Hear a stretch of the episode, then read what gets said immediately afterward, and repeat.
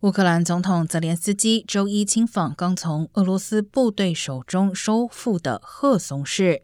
泽连斯基的幕僚长叶尔马克提供的照片显示，乌克兰国旗在赫松市行政大楼旁升起。